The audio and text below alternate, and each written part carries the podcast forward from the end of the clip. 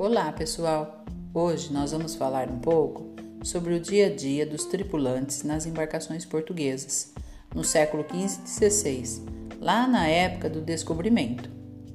Os relatos de tripulantes de naus e caravelas da época das grandes navegações contam as grandes dificuldades de manter boas condições de higiene nos navios.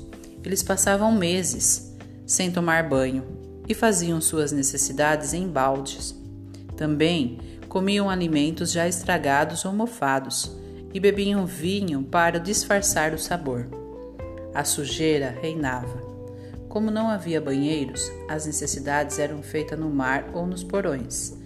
Ratos infestavam os navios e transmitiam doenças. A falta de banho também contribuía para tornar a higiene a bordo calamitosa.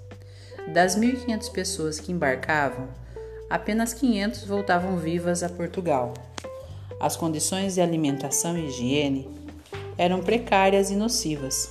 A falta de vitamina C causa, causava o escorbuto, doença que provoca perda de dentes, dificuldades de cicatrização, anemia e hemorragias. O contato com bichos a bordo causava diarreias e piolhos. Os males mais frequentes eram enjoos e vômitos. O castigo para quem não cumpria as regras no navio era ficar no porão, tirando a água que entrava pelo fundo da embarcação